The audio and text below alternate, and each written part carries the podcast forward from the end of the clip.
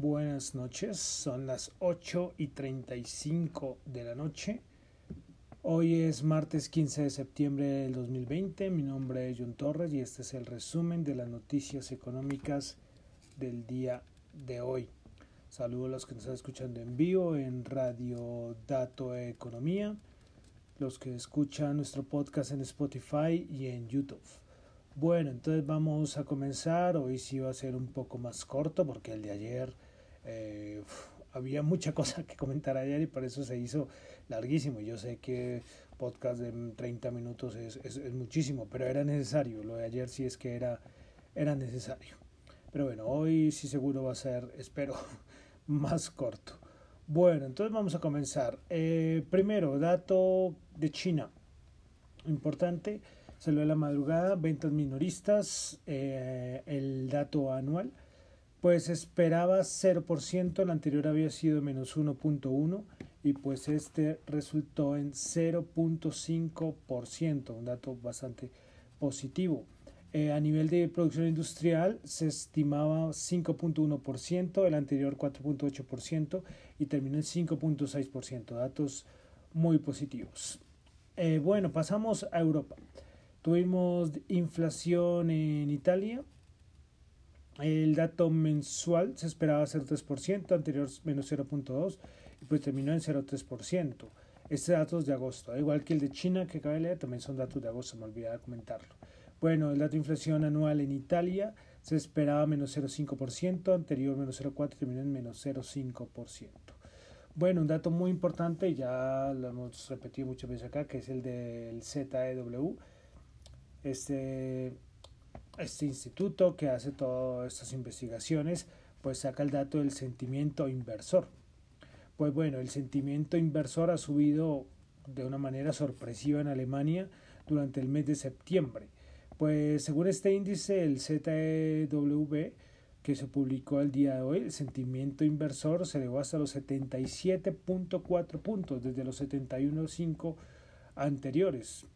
Eh, los, eh, eh, había una encuesta anterior entre que hace Reuters, la agencia Reuters, y pues daba 69.8 y pues fue 77.4. Pues este dato sorprendió a todo el mundo, además fue máximo como en 20 años. Pues bastante interesante estos datos tan positivos.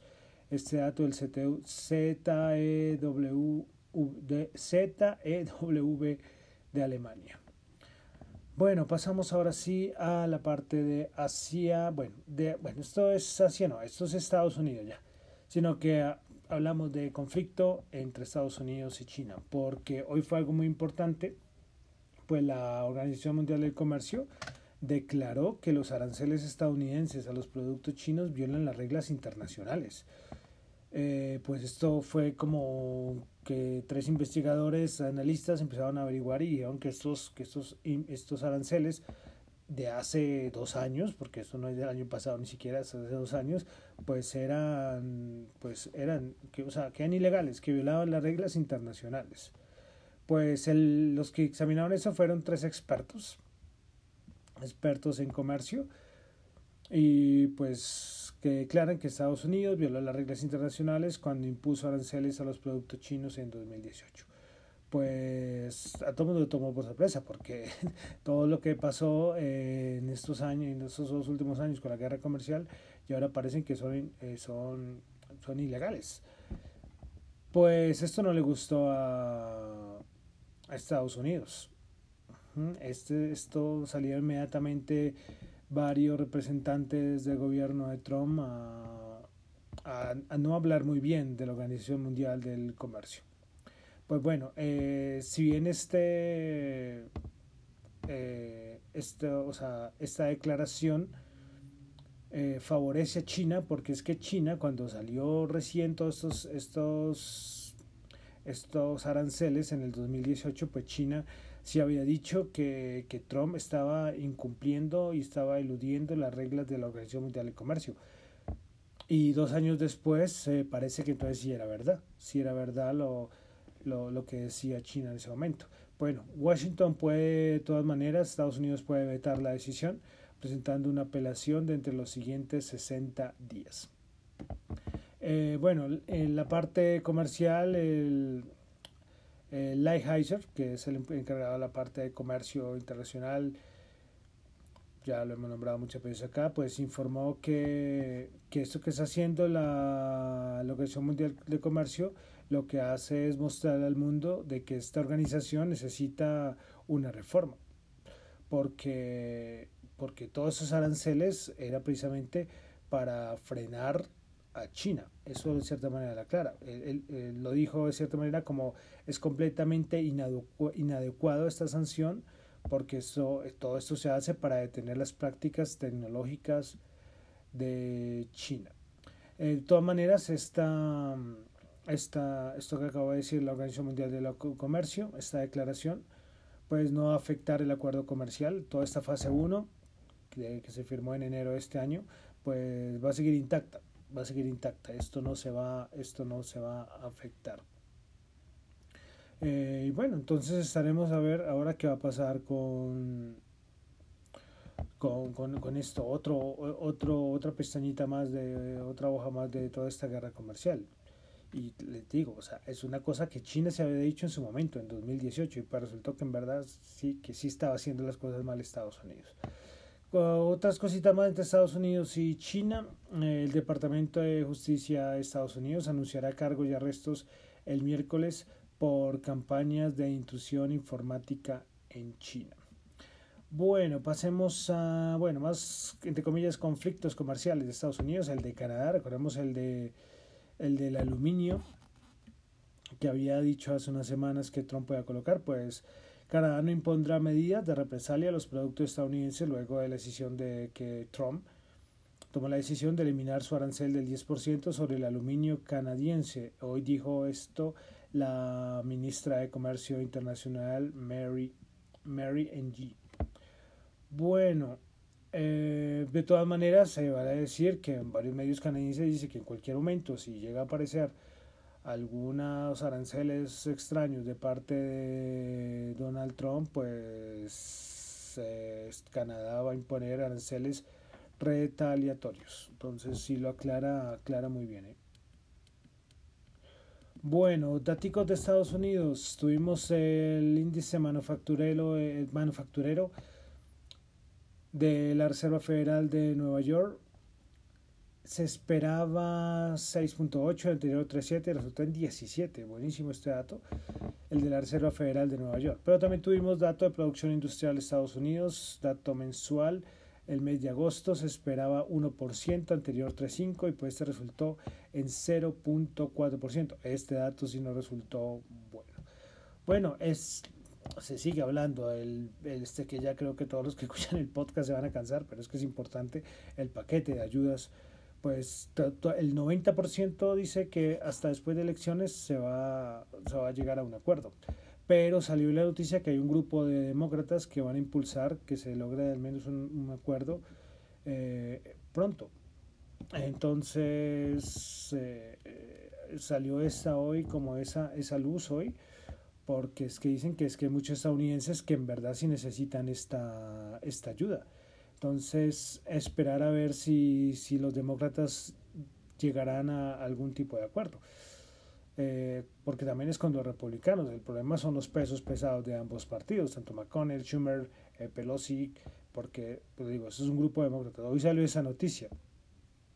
Precisamente Kushner, que es un asesor de la Casa Blanca, dice que aún hay esperanzas eh, sobre un acuerdo sobre este acuerdo sobre el COVID-19. O si no, tocará, como siempre lo he dicho, esperar hasta después de las elecciones del 3 de noviembre. Ya quedan pocos días, 45, sin 47 días. Bueno, mañana no se olvide a todos los de los, de los mercados, pues mañana Jerome Powell eh, tendrá rueda de prensa. Mañana es día de Reserva Federal, 1 y 30 de la tarde. Bueno, sigamos con, eh, bueno, hoy Trump volvió a hablar que lo de las vacunas, que en dos o tres semanas, justo antes de elecciones, va a haber una vacuna. Bueno, todo esto es parte de la, ya lo dijimos, parte de toda esta campaña presidencial.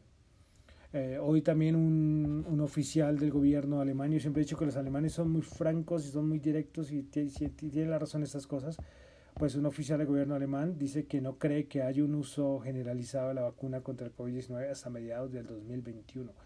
Y los alemanes, pues, como les digo, cuando ellos dicen perdimos el control, es que se perdió el control. Cuando dicen las cosas van bien, es que van bien. De verdad que los alemanes, en ese sentido, de verdad que yo les, eh, les, sigo el, el, hilo a los alemanes en, en esas cosas del COVID-19. Eh, bueno, cositas estas de las elecciones.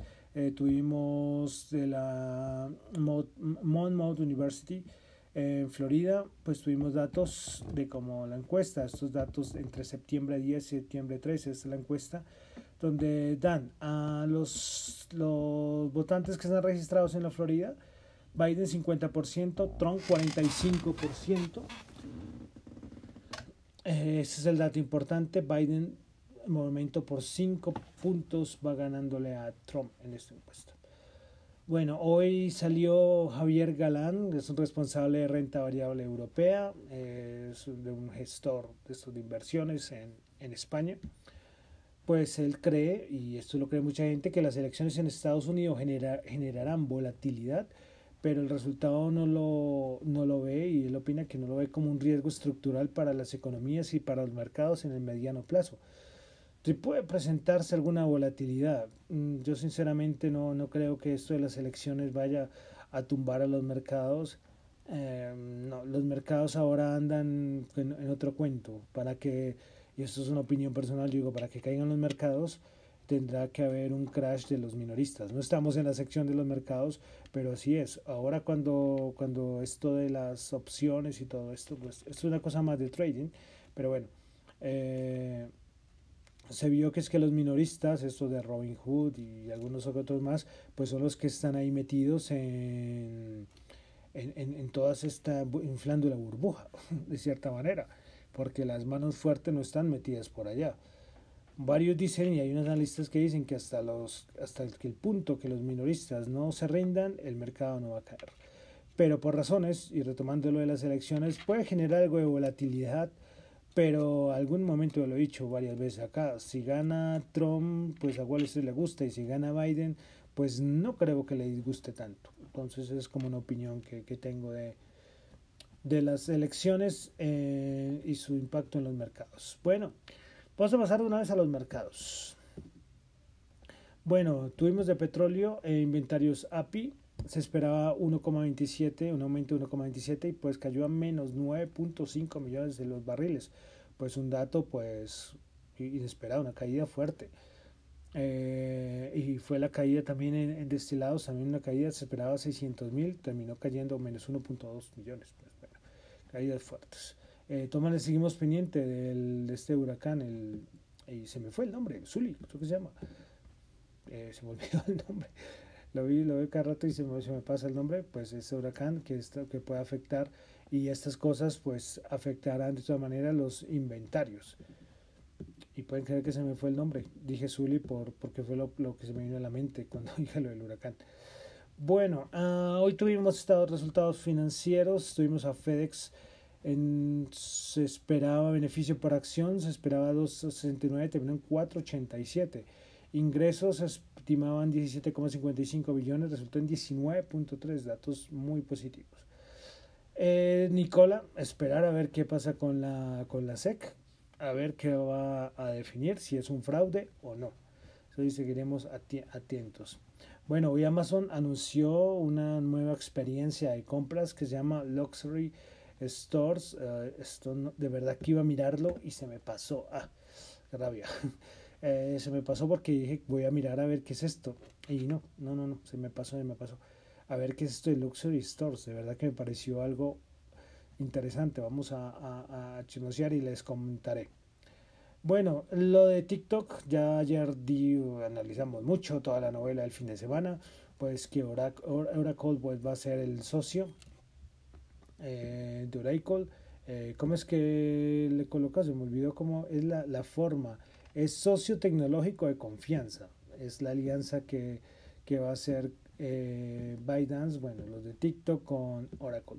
Pues nada, esperar hoy todo el día. Decía que decían que iba a salir la noticia hoy, que se iba a aprobar o no.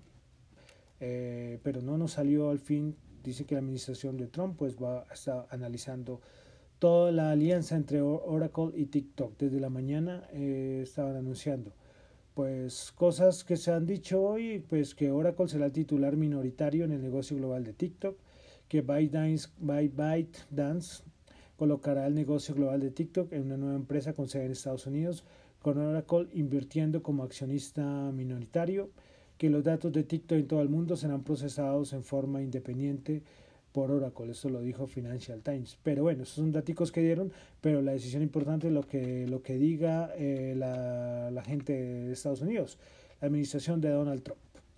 Eh, bueno, hay algo curioso que me pasó y en mi cuenta arroba tu economía, no sé, alguno de pronto haya visto que hay unos avisos que aparece que yo infringí, infringí las, las normas de Twitter y me bloquearon la cuenta dos veces hoy. ¿Y en qué momento? En cuando fui a colocar eh, que podía ser que hoy saliera la noticia de Oracle y TikTok. Me pareció una cosa que de verdad que no, no entendí por qué. De verdad que no entendí. De verdad que no entendí por qué me iban a me bloquear la cuenta dos veces.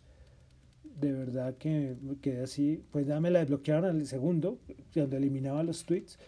Eh, y fueron, no sé, me lo bloquearon dos veces y fueron como tres tweets que me después me parecía, tienes que eliminarlo. Y todos decían lo mismo, nada raro. Lo único que decía era que hoy parecía que Estados Unidos iba a aprobar lo de Oracle y TikTok. Pues de verdad que quedé un poco ojo. Yo dije, ¿pero qué hice? No hice nada raro. Era una noticia que todo el mundo estaba diciendo y la fui a colocar y no la pude colocar al fin de cuentas. De verdad que no. No sé de verdad qué pasó. Esos filtros de Twitter que, que a veces no los entiendo. Bueno, otro hecho importante, creo que fue el hecho más importante de los mercados, fue hoy la conferencia de Apple anunciando productos. Pues bueno, ¿qué anunció Apple el día de hoy? Resumen, pues eh, es un nuevo Apple Watch Serie 6 con varias, ahí yo tengo las fotos de todas las cosas, eh, novedades que tiene el reloj inteligente de Apple te, va a tener un sensor de medir el oxígeno en la sangre, eh, más brillo, eh, un, chip creo que mejorado, bueno, todo esto que da esas cosas. Eh, también el servicio anunció Apple, el servicio en la nube, donde uno va a tener todo, juegos, películas y un montón de cosas, todo en el servicio de la nube.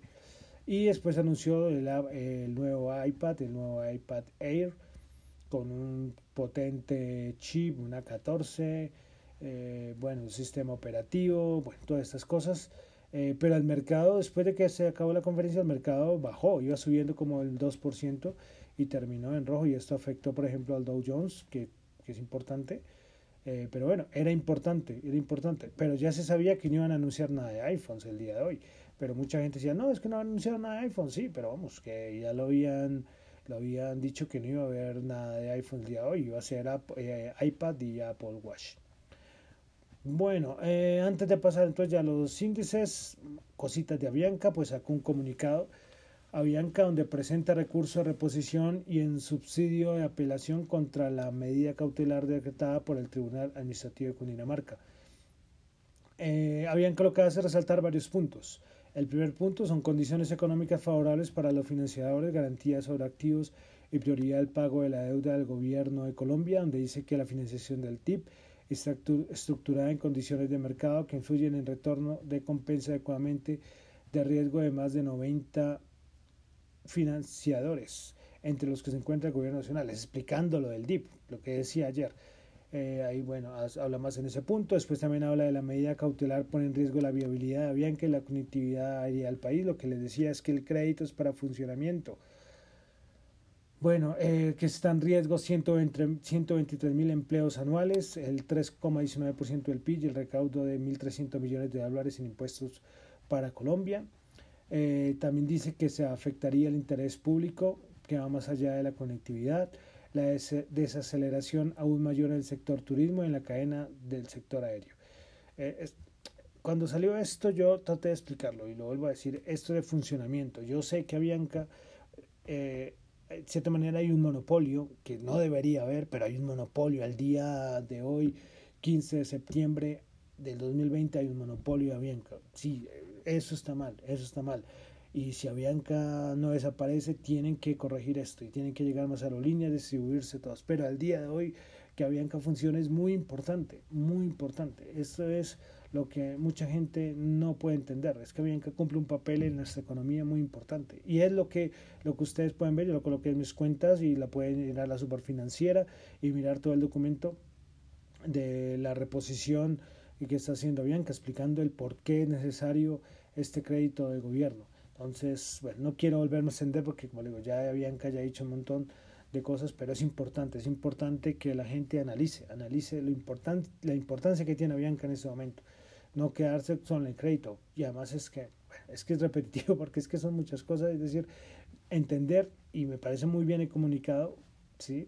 que es, el, que es lo del DIP, que, que no es solamente el gobierno nacional, que son, que son más financiadores, eh, son muchas cosas, pero bueno, a ver, a ver si, a ver qué va a pasar porque como les digo, esto de, de funcionamiento y la acción ya es otra cosa, ya es otra cosa. Bueno, esto Avianca siempre repito, pero es que de verdad, eh, de verdad que hay veces que me fastidia un poco ver todo lo que se dice en redes sociales de Avianca son unas cosas que yo digo, hombre, eh, de verdad que lo de la educación financiera en Colombia es algo importante. Y hago un paréntesis y es que yo que estoy con todo esto de la, de la emisora, que todavía están pañales de emisora, donde estamos transmitiendo en ese momento en vivo, Radio Dato Economía. Los que escuchen el, el podcast, pues eh, lo, pueden pasarse si no han pasado ahí en mi cuenta de Twitter y en Dato Economía R, creo que es la cuenta de Twitter de la emisora. Eh, yo coloco varios audios, varios audios, eh, vamos colocando más, como digo, es que el problema es que esto se, se requiere tiempo y pues eh, lastimosamente, pues ese no es el que, el que sobra en estos días, pero la idea es entender con términos básicos, entender qué es, un, qué es la bolsa, qué es, y, y que si son cosas, términos, porque es que la educación financiera es muy importante para, para no cometer estas, estos errores que de verdad uno dice, Dios mío, Dios mío. Y hace mucha falta educación financiera, educación económica en, en Colombia, de verdad que hace falta muchísimo y esa es una de las ideas del podcast y hay otros podcasts buenísimos. Yo, yo precisamente esta semana coloqué unos podcasts que, que hay veces que no aparecen en Spotify, en los, en los resaltados, en los importantes, pero que la gente debería conocer y son muy buenos. De verdad que hay muy, muy buenos, muy buenos podcasts y la gente debería conocer, entrar, mirar, porque verdad es importante. Pero bueno, eh, quería dejar ahí la, la anotación y, hacer publicidad de una vez también a Radio Dato Economía. Pero bueno, vamos a continuar ya los, a los indicadores, a ver cómo cerraron las bolsas el día de hoy. Bueno, vamos a comenzar con el Nasdaq. Nasdaq 100 subió 161 puntos, 1.4%, 11.400 38 principales ganadoras en el Nasdaq 100 el día de hoy. Tesla 7.1%. Alexion Pharmaceutical 6.3%. Y Moderna 5.4%. 5%, perdón. Principales perdedoras Sirius menos 4.9%. Eh, Pinduo Duo Inc. menos 3%. Y Western Digital menos 2.9%. Pasamos ahora al, al Dow Jones que subió 2 puntos, 0%, 27.995 puntos. Principales ganadoras del día Dow Inc. 1.9%, Home Depot 1.7% y Microsoft 1.6%. Principales perdedoras Caterpillar menos 3.2, JP Morgan menos 3.1 y Travelers Company menos 2%. Pasamos ahora al SP500 que subió 17 puntos, 3.401, 0.5%. Principales ganadoras, Alexion Pharmaceutical, 6.3%, Corvo Inc., 5.8% y Occidental Petroleum, 5.3%. Principales perdedoras, Cannibal Corp, menos 10.7%, Citigroup, menos 6.9%, Coti, menos 6.1%. Bueno, ahora vamos a pasar a la Bolsa de Valores de Colombia. El Colcap bajó 5 puntos, menos 0.4%. 4%, 1.193 puntos. Principales ganadores en la Bolsa de Valores de Colombia, Avianca 3% subió el día de hoy, Ecopetrol subió el 1.7% y Canacol subió el 1%. Ahí hay un conflicto, no leí bien, lo miré por encima, entre Canacol y Promigas, que escuché. Eh, que escuché, no, que leí, que leí. Bueno, eh, primas perdedoras hoy la Bolsa de Colombia, Semargos Ordinaria, cayó el menos 3.9, Preferencial Semargos menos 2.6 y Terpel menos 2.4%. El petróleo, hoy el petróleo se subió, el WTI 38.4 subió 1.2, Brent 46 subió 0.9. Eh, impulsado todo esto del huracán y los inventarios tenían que dar un impulso alcista al petróleo. Bueno, el oro 1961 bajó 4 pesos, 4 eh, pesos, Dios mío, perdón, 4 dólares la onza. Y el Bitcoin 10.866 subió 168 dólares. Y para finalizar, tasa representativa del mercado 3.683 bajó 13 pesos. Bueno, con esto termino por el día de hoy el resumen de las noticias económicas. Recuerden que esto es eh, opiniones personales y análisis personales, nada de recomendación de inversión. Bueno, mi nombre es John Torre, me encuentran en Twitter en la cuenta arroba Joncho y en la cuenta arroba Datoeconomía. Muchísimas gracias.